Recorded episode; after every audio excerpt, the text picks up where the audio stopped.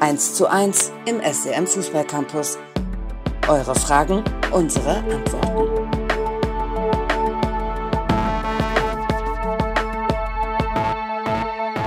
Hallo Kim, wie geht's dir? Hi Lars, mir, mir geht's sehr gut und wie geht's dir? Ja, in Zeiten von Corona hat man wenig zu tun, dass wir jetzt Podcasts machen. Wir kommen nicht mehr so oft auf den Platz.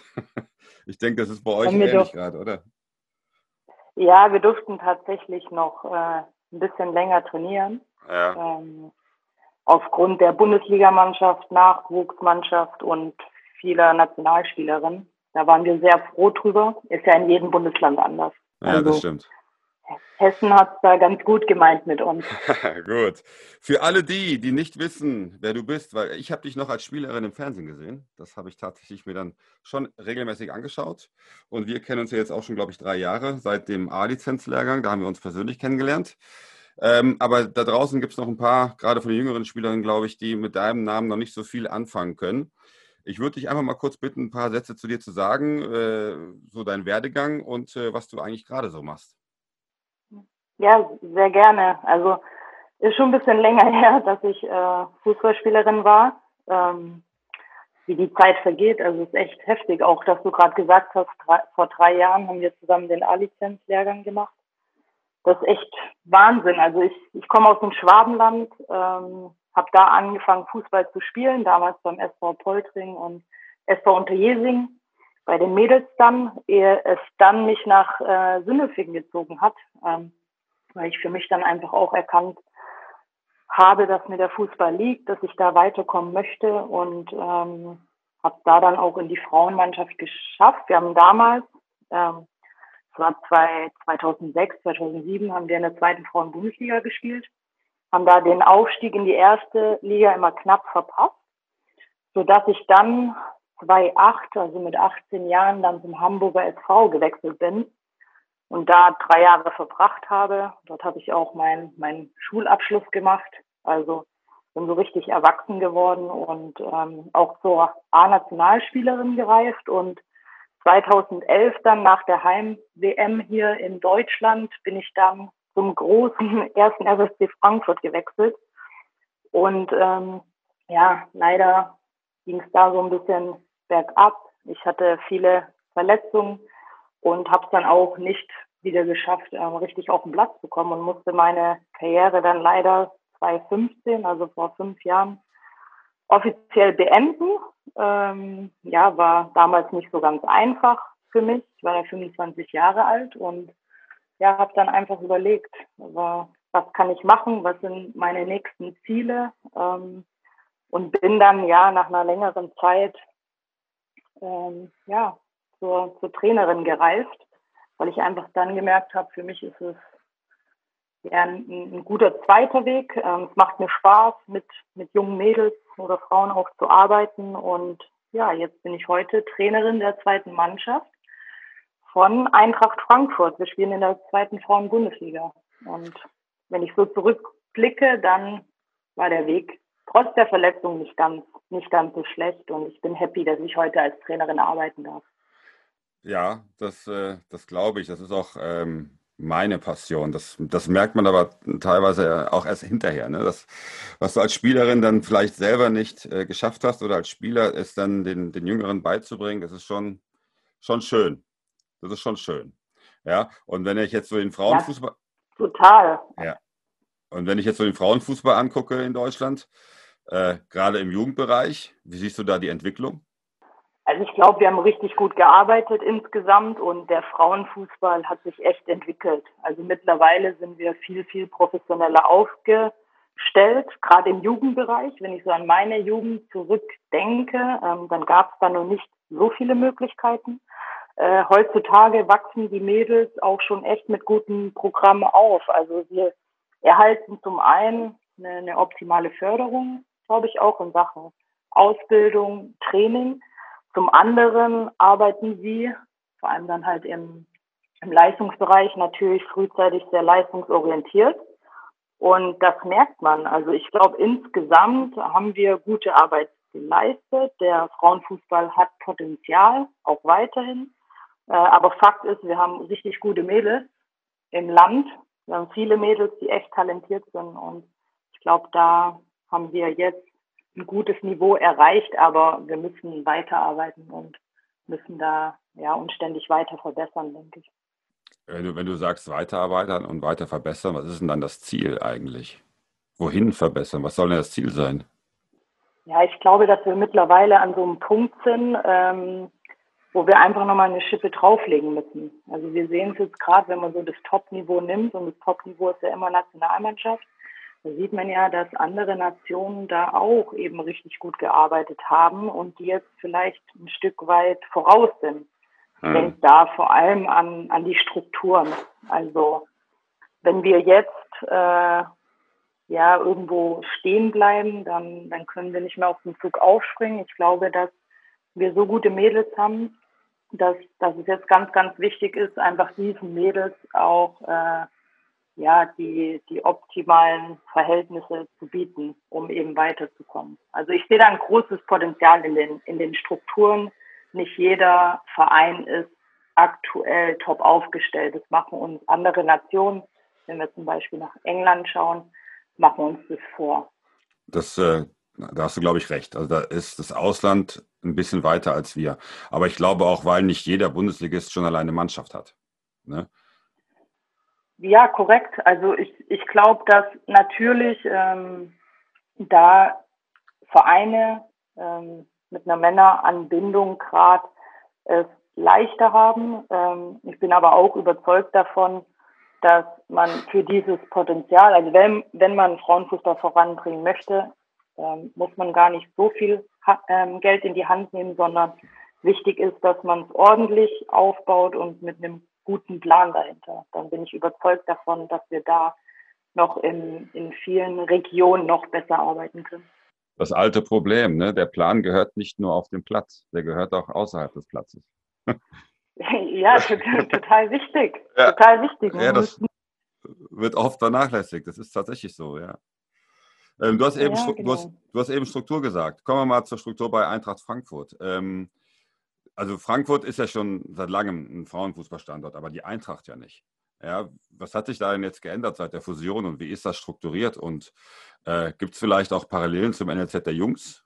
Oder worin unterscheiden sich die, die beiden Nachwuchsabteilungen? Also erstmal glaube ich, dass der, der Schritt jetzt ähm, genau richtig war, dass diese beiden großen Vereine jetzt ab sofort zusammenarbeiten. Ähm, das spürt man. Das gut für die Stadt Frankfurt ähm, und auch für den großen Verein Eintracht. Ähm, sie hatten ja davor auch schon Frauenmannschaften.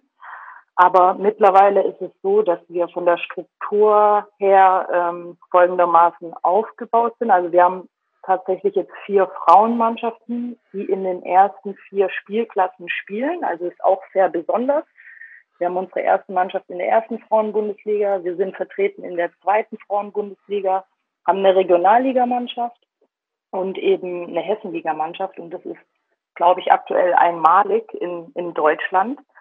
Und darunter haben wir vier, vier Jugendmannschaften, ähm, also eine U17, die in der U17 Bundesliga spielt und ähm, dann noch eine U16, die auf Hessenliga-Ebene spielt. Und dann haben wir auch tatsächlich zwei Mannschaften, die in Jungsklassen spielen. Und das finde ich persönlich sehr, sehr gut. Ähm, die Mädels werden da optimal gefördert und Ziel ist es natürlich ganz klar, die Mädels ähm, ja vielleicht über eine U17 Bundesliga in die zweite Mannschaft zu bringen und dann natürlich nach oben auch in unsere erste Frauen-Bundesliga-Mannschaft.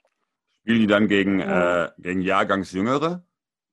Also genau, zwei, also okay zwei Jahrgänge sind die meistens drunter. Ähm, aber aus meiner Sicht einfach äh, ist es eine optimale Förderung. Wenn wir unsere Mannschaften sehen, dann haben wir da wirklich alles abgedeckt. Ähm, wir haben ein gutes äh, Niveau in der, in der Bundesligamannschaft. Ähm, die Mädels werden aber auch gefordert ähm, in, in Jugendstaffung. Also kann da auch sehr individuell arbeiten. Die eine braucht vielleicht ein bisschen mehr, mehr, mehr Technik. Ähm, kann dann in der, in der Mädchenklasse vielleicht spielen und ist da besser aufgehoben und manche müssen körperlich ein bisschen zulegen und können dann gegen Jungs spielen. Also aus meiner Sicht sind wir da gerade sehr, sehr gut aufgestellt. Ähm, ich ziehe hier mal gerade eine Frage vor, die steht am Ende eigentlich, aber die passt gerade zum Thema. Ähm, das gibt ja immer die Diskussion, ob ein Mädchen in Jungsteams, in Jungsteams spielen sollte, äh, wenn es keine eigene mhm. Mädchenmannschaft gibt.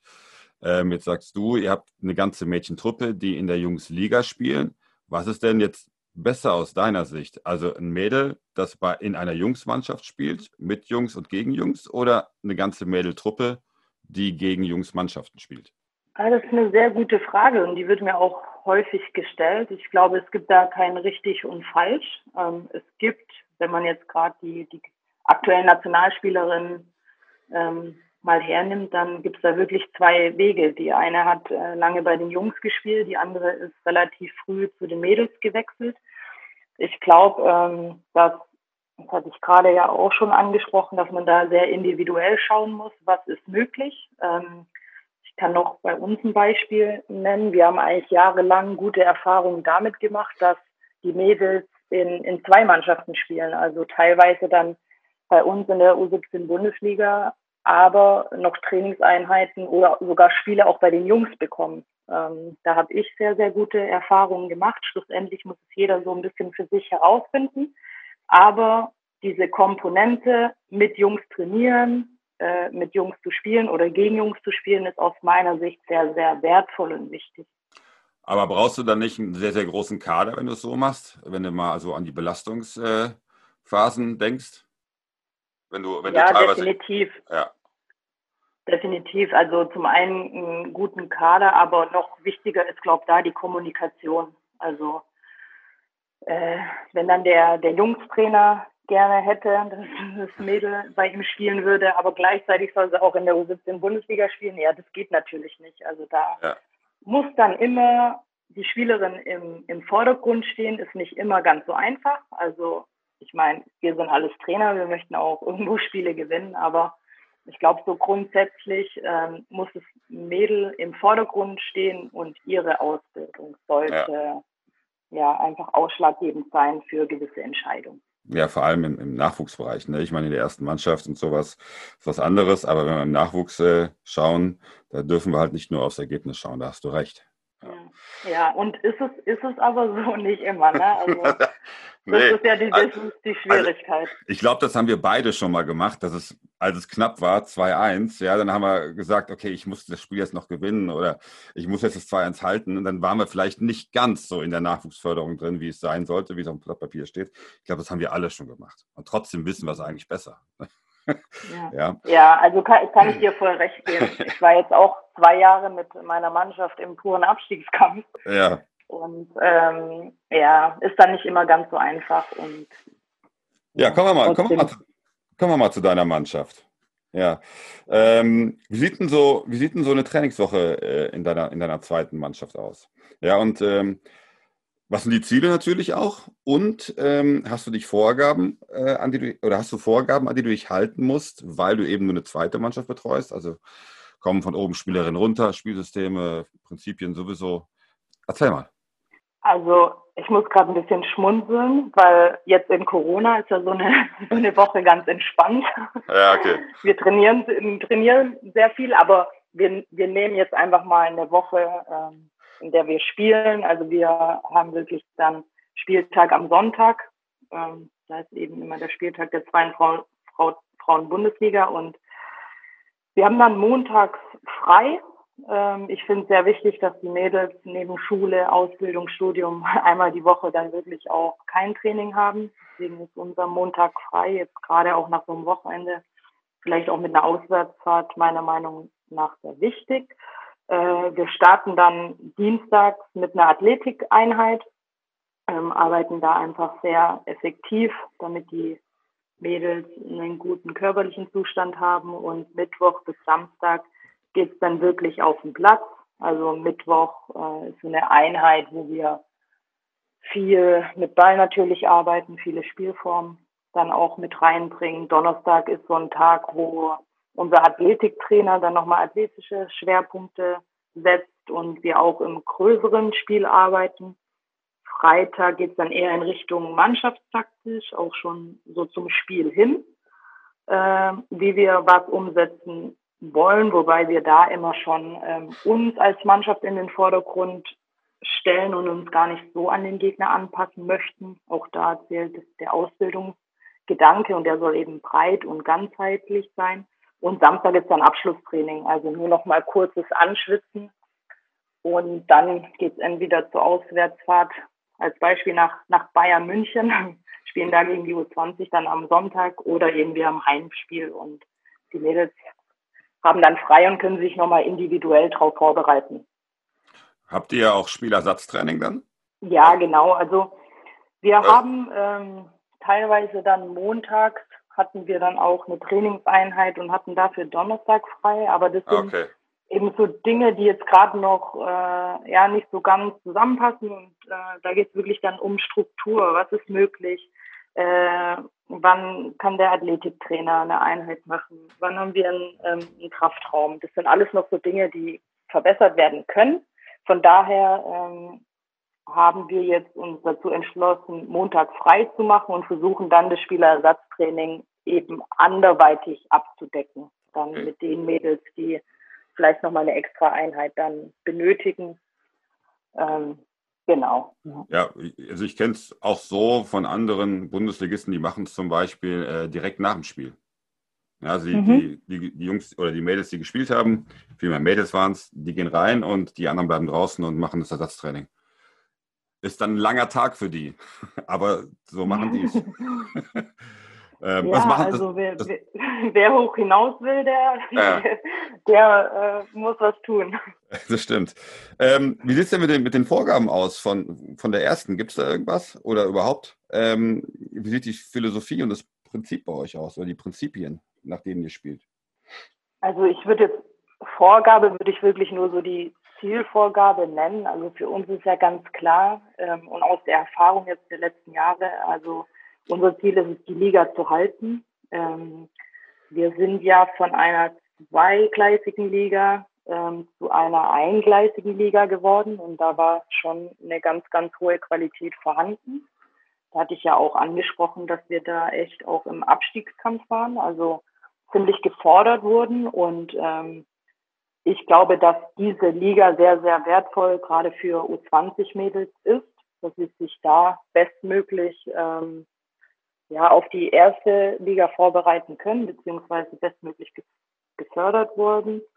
Ähm, von daher jetzt gibt es die Zielvorgabe, dass wir die Liga halten, aber ich spüre da großes Vertrauen und kann ganz eigenständig arbeiten.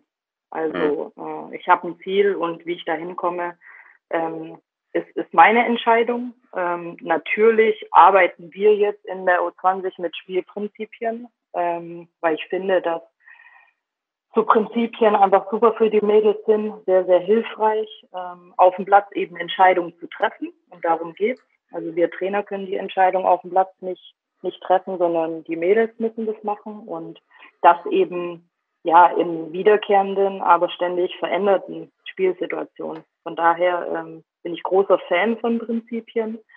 So eine einheitliche Spielphilosophie gibt es jetzt nicht. Also ich kann durchaus sagen beziehungsweise beobachten, also es ist jetzt wirklich nur meine Beobachtung, dass gerade so die Männer und die, die erste Frauenmannschaft von uns ähm, deutliche Parallelen haben in ihrem Auftreten, in ihrer Spielweise. Also beide leben sehr von direkten, zielstrebigen Spiel und äh, vielen Umschaltmomenten. Aber jetzt gerade bei uns in so einer Ausbildungsmannschaft geht es meiner Meinung darum, eben ja die Mädels in allen vier Spielphasen auszubilden und ähm, da auch Flexibilität aufzubringen. Also wenn ich jetzt nur umschalten trainieren würde mit diesen jungen Mädels, dann würde ich meiner Meinung nach was falsch machen.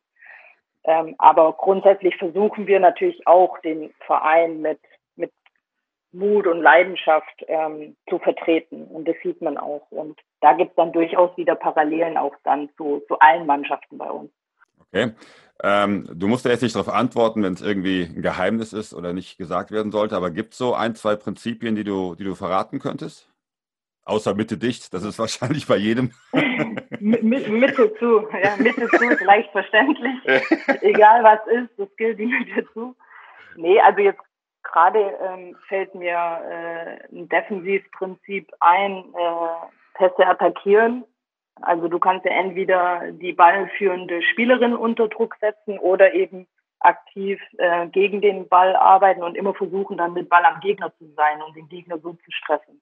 Mhm. Das wäre jetzt mal ein, ein Beispiel und ich glaube, daran sieht man, dass ähm, das Prinzip gilt immer, das ist unser Ziel, ist so eine Zielvorgabe, aber wie das dann umgesetzt wird auf dem Platz, ist eben dann auch die Entscheidung der Mädels, ähm, weil eben jede Spielsituation anders ist. Du kannst nicht der Spielerin sagen, jetzt musst du loslaufen, sondern wie gesagt, Ziel ist es, mit, mit Ball am Gegner zu sein. Und ähm, das wäre jetzt mal so ein Beispiel, was mir spontan eingefallen ist. Okay. Kommen wir mal zu dir persönlich. Ähm, was bist denn du für ein Trainertyp im Training? Ja, oder auch an der Seitenlinie? Oh, das, das ist eine sehr, sehr gute Frage. Vor allem, wenn man ja, sie selber beantworten muss. Ja, genau, genau. Immer ein bisschen, bisschen lachen, aber grundsätzlich super, bin ich super ehrgeizig. Ähm, war ich schon als Spielerin, also ich möchte immer besser werden, äh, möchte das Beste aus mir rausholen. Ich arbeite meiner Meinung nach sehr strukturiert und akribisch. Ähm, das brauche ich.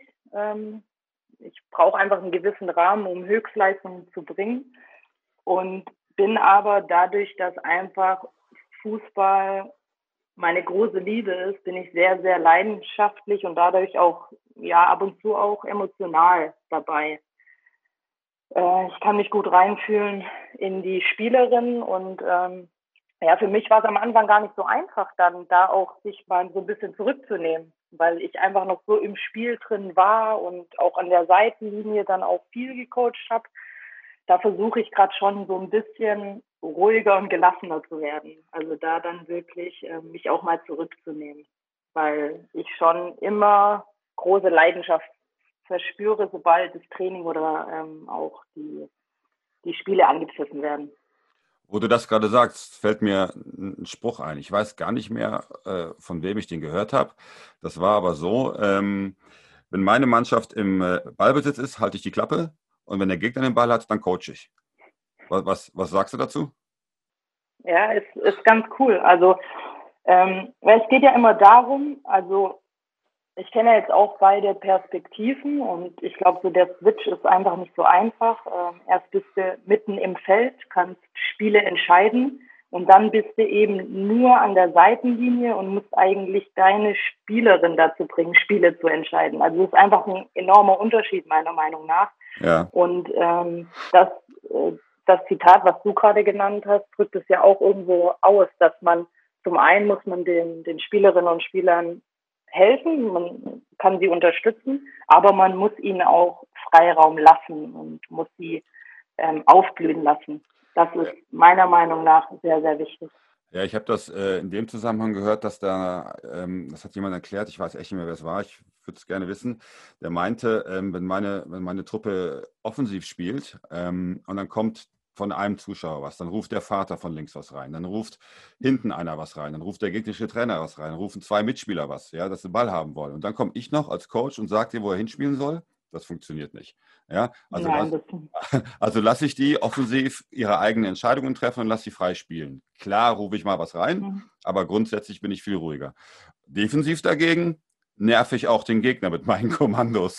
Ja, also defensiv rufe ich rein, geh drauf, lass dich fallen, verschieben, ja, dass es auch der Gegner hört, weil das würde ihn auch mit etwas unsicher machen. Das war, das war damals die Erklärung zu diesem Satz. Mhm. Ähm, ja, passt, passt sehr gut zusammen, weil es ist ja auch so, dass es grundsätzlich defensiv eher eine Lösung gibt, die, genau. die gilt und offensiv gibt es ja viele, viele Möglichkeiten und die, die Spieler und Spielerinnen, die kreieren ja ihre eigenen äh, Entscheidungen, sage ich mal. Und ähm, von daher ähm, passt es so rundum, glaube ich, ganz gut zusammen. Ja. Was macht denn einen guten Trainer aus?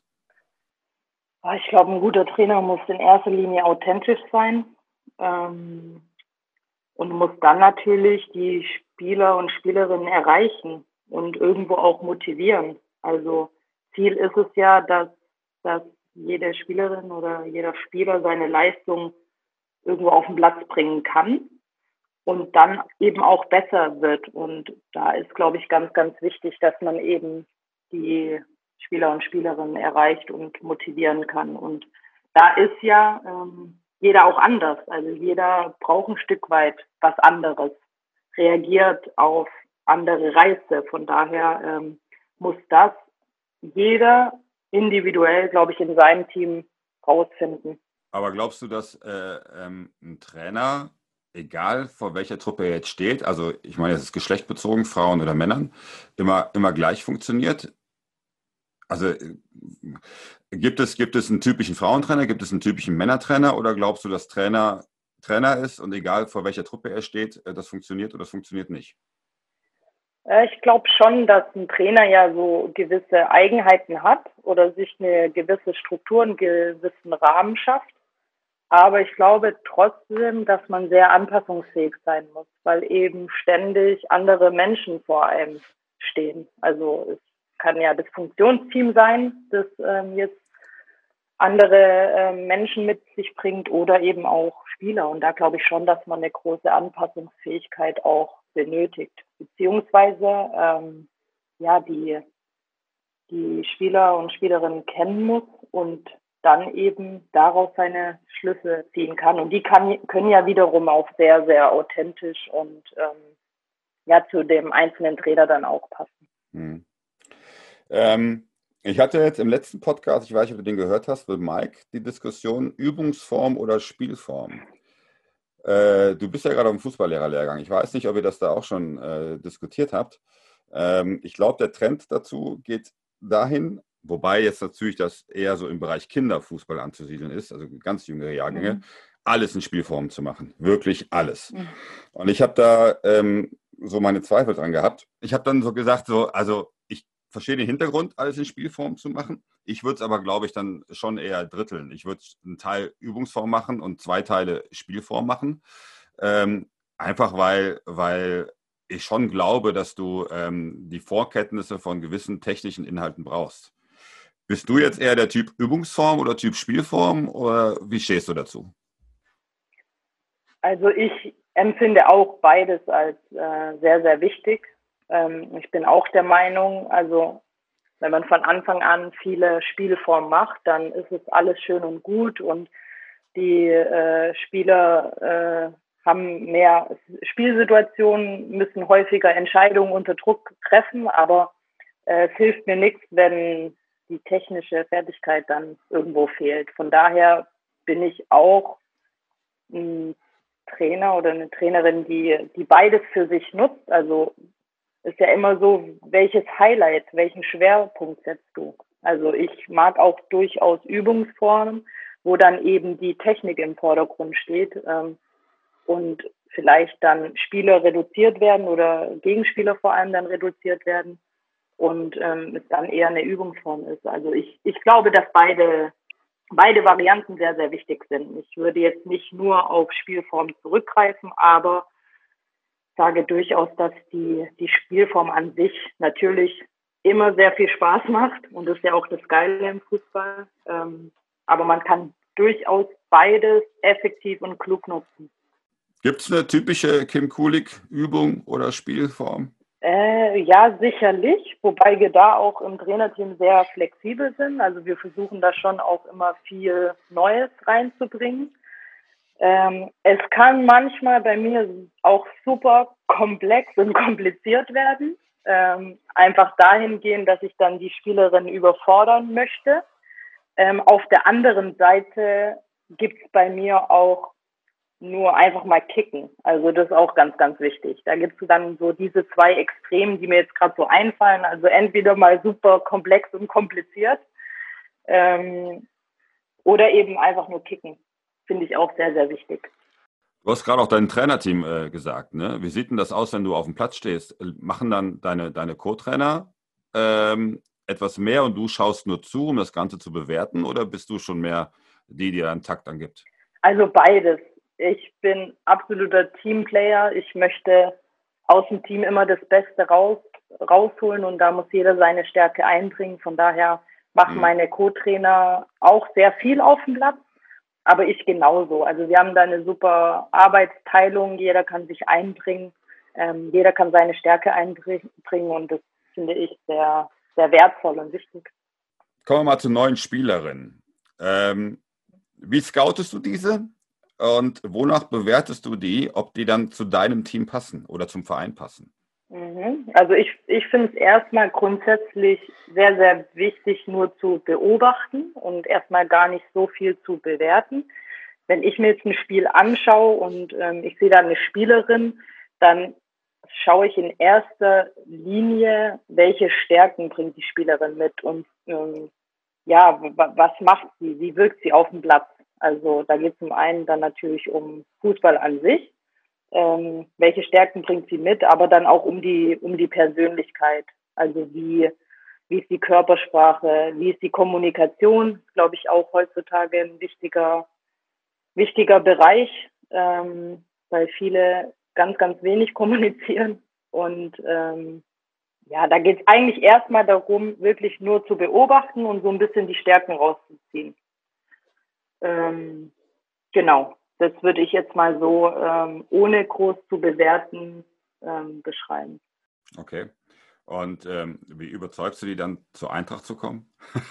ich meine, was, was zeichnet Eintracht aus, dass sie sagt, okay, pass mal auf, äh, Eintracht, ich äh, wechsle lieber zu euch und nicht nach, was ist denn da noch in der Nähe von euch? Was ist denn euer größter Konkurrent?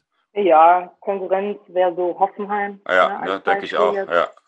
ja, jetzt gerade so Mädels, die jetzt auch aus meiner alten Heimat, ne? also der VfB hat da ja noch nicht so die Möglichkeiten. nee. Die, die, wand die wandern alle dann eher nach, nach Hoffenheim oder Freiburg oder auch München ab. Und ja. ähm, das sind so unsere Konkurrenten, wenn es so um den Süden geht, würde ich jetzt mal sagen. Ähm, nee, also ich glaube, dass wir ähm, die letzten Jahre sehr, sehr gute Jugendarbeit gemacht haben und jetzt mit dem Schritt zur zur Eintracht ähm, versuchen wir natürlich unsere Strukturen weiter zu verbessern und ich empfinde es als sehr, sehr wichtig, auch eine, eine Anbindung zur zweiten Frauen-Bundesliga zu haben. Also jetzt gerade so eine U20-Mannschaft, wie wir sie stellen. Ähm, als Beispiel Freiburg ähm, spielt ja in der Regionalliga mit der zweiten Mannschaft. Da ähm, finde ich, dass wir schon sehr, sehr gute Möglichkeiten haben. Und ich glaube, unser großer Vorteil ist einfach, dass wir in allen vier Spielklassen vertreten sind aktuell. Das heißt, Mädels, die vielleicht in der U17 auch noch nicht so weit sind und direkt den Sprung in die erste oder zweite Mannschaft schaffen, dass sie durchaus einen, einen kleineren, aber guten Umweg äh, über die Regionalliga gehen können. Und ich glaube, das ist gerade hier so unser großer Vorteil. Und wie gesagt, wir setzen sehr stark auf, auf die Stärken der Mädels also wir versuchen immer zuerst die Stärken zu sehen, gar nicht ähm, zu sagen, das und das kannst du nicht, sondern das und das ähm, ist gut, das ist deine große Stärke und die sollst du hier einbringen. Das ist ähm, so unsere Herangehensweise jetzt in unserer Mannschaft. Ähm, wir haben ja eigentlich eine Fußballschule und äh, wir gehen ja auf Elite-Ausbildung. Das heißt, wir machen nicht die Masse, sondern wir nehmen uns die guten Spielerinnen aus den kleinen Vereinen oder auch die guten Spieler vielmehr ähm, und machen quasi so Nachhilfeunterricht für die guten Jungs, weil die oft im, im Heimatverein halt zu kurz kommen. Mhm. Wenn ich jetzt äh, ein Mädchen bei mir habe, und ich habe zwei Mädchen, nee, drei sogar, wir haben drei Mädchen, wenn ich der jetzt ähm, sagen soll, was sie unbedingt können muss, damit sie Bundesliga spielen kann, was muss sie unbedingt drauf haben, damit sie später eine Bundesligaspielerin wird? Was sind so die wichtigsten Faktoren für dich? Ich glaube, das Aller, Allerwichtigste ist ähm, ja einfach bereit sein, mehr zu tun als andere. Also ich erkenne immer wieder ganz, ganz viel Talent, ähm, aber es fehlt so ein bisschen die, die Eigenmotivation. Also ich glaube, wenn man viel erreichen möchte, dann muss man in erster Linie bereit sein, mehr zu tun als die anderen, also auch sehr, sehr beharrlich zu sein. Vor allem ähm, ja Niederlagen wegstecken können. Ähm, und da meine ich jetzt nicht nur Spielniederlagen, also verlorene drei Punkte, sondern einfach, ähm, wenn es mal so ist, dass man eben negative Emotionen entwickelt, dass man dann aber positive Schlüsse draus zieht. Und eben von der Mentalität stark ist, ähm, immer weiterzumachen, auch wenn mal ein schlechtes Training da ist oder auch wenn, wenn der Trainer mal Kritik äußert, dann das wäre ganz wichtig, ne? dass Kritik geäußert wird, dass man das eben für sich ziehen kann und ähm, immer weitermacht. Das sind für mich so die Dinge, die ich jetzt auch gerade beobachte, die durchaus wichtig sind. Ja, hast du, glaube ich, recht. Ja. Also ich glaube, da draußen gibt es, gibt es viele, die richtig gut kicken können. Ja. Aber ähm, die Leidenschaft und Mentalität ist nachher das, was dich nach oben bringt, glaube ich. Ja. Mhm. Und was ja. dich auch, was dich auch oben hält. Das kommt noch dazu. Ja, ich glaube, das hält dich dann auch in der Bundesliga. Also, weil ich glaube, hinten kann immer wieder einer kommen, der irgendwas besser kann als du, technisch mhm. gesehen. Mhm. Schneller laufen, besseres Passspiel, bessere Technik. Aber wenn du halt immer mit 110 Prozent dabei bist und der andere nur mit 100, mhm. dann entscheidet sich wahrscheinlich für dich. Ja. ja. Ähm, und es ist ja auch, das ist ja auch ähm, viel, viel schwieriger, dann oben zu bleiben. Ne? Also jetzt so mal ja. aus dem Hinterhalt nach oben zu kommen, ähm, klappt ganz gut, aber dann wirklich immer wieder auf neue Sicht zu beweisen, das ist die Schwierigkeit. Genau, das meinte ich ja, genau. Also es gibt mhm. immer diese One-Hit-Wonder mal, die siehst du mal ein Jahr in der Bundesliga spielen, machen eine Riesenshow, eine geile Saison, dann werden sie weggekauft von irgendwem und auf einmal sind sie verschwunden. Mhm. Ja, und äh, ich glaube, da ist das Geschlecht ganz egal, ob das jetzt ein Mädchen, Junge ist, ein Mann oder Frau, das äh, kann jedem passieren. Und da ist dann, glaube ich, die Mentalität und Leidenschaft und der Einsatz und der Wille, den du dann zeigen kannst, glaube ich, maß, maßgeblich. Ja. Ich habe noch eine Frage zum Abschluss, die geht wieder an dich persönlich. Und zwar, was so deine Ziele, deine persönlichen Ziele in der nächsten Zeit sind. Ich meine, eins kenne ich, das ist ja bei mir ums Eck hier in Hennef. ähm, aber die restlichen, was äh, hast du denn noch so vor? Ja, ich glaube jetzt gerade ist es echt wichtig, gesund zu bleiben. Das wünsche ich eigentlich jedem so in meinem Umfeld. Ähm, ist auch mir ein persönliches Anliegen, aber mir geht es natürlich ähm, darum, meine Mädels mein Team optimal zu unterstützen.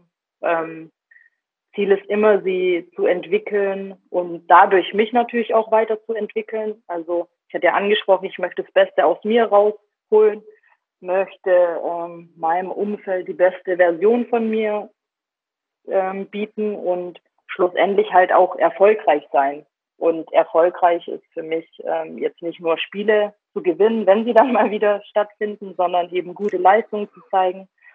Und ähm, ja, jetzt speziell was unsere Mannschaft betrifft oder mich als Trainerin auch betrifft, die Mädels auf die Bundesliga vorbereiten. Also unser Ziel ist es schon, die, die Mädels dann auch äh, nach oben zu bringen. Schafft nicht jeder, ist natürlich auch klar, aber ähm, so ein paar Mädels wäre schon immer schön. Und ja, großes Ziel für mich persönlich auch gerade natürlich der Fußballlehrerlehrgang, der enorm viel Spaß macht, der mich sehr weiterbringt als, als Trainerin. Ähm, da kommen ja jetzt noch ein paar Monate hinzu und da möchte ich natürlich dann auch ähm, ja, die beste Leistung bringen und dann schauen wir mal, was allgemein die Zukunft so bringt. Kim, vielen Dank. Das waren, glaube ich, fast 40 Minuten. Ähm, das waren interessante Fragen und äh, noch interessantere Antworten. Ich äh, danke dir, dass du dir Zeit genommen hast für uns, für unsere kleinen Podcast hier. Ich wünsche dir nur das Allerbeste, dass du deine Ziele, die du gerade alle aufgezählt hast, äh, alle erreichst und möglichst viele Spieler, die unter deinen Fittichen waren, nachher ganz oben ankommen. Und natürlich, dass ich dich auf dem nächsten, äh, der, auf der nächsten Festschrift des Fußballlehrers sehe, als Klassenbeste. ja, das, das muss nicht sein, aber vielen herzlichen Dank, ähm, Lars. Äh, es hat wirklich sehr, sehr Spaß gemacht und wir wünschen natürlich auch alles Gute. Ja, vielen Dank. Danke an Kim Kulich. Kim, mach's gut. Äh, wir hören uns hoffentlich demnächst bald wieder. Macht es gut. Danke. Ciao. Ciao.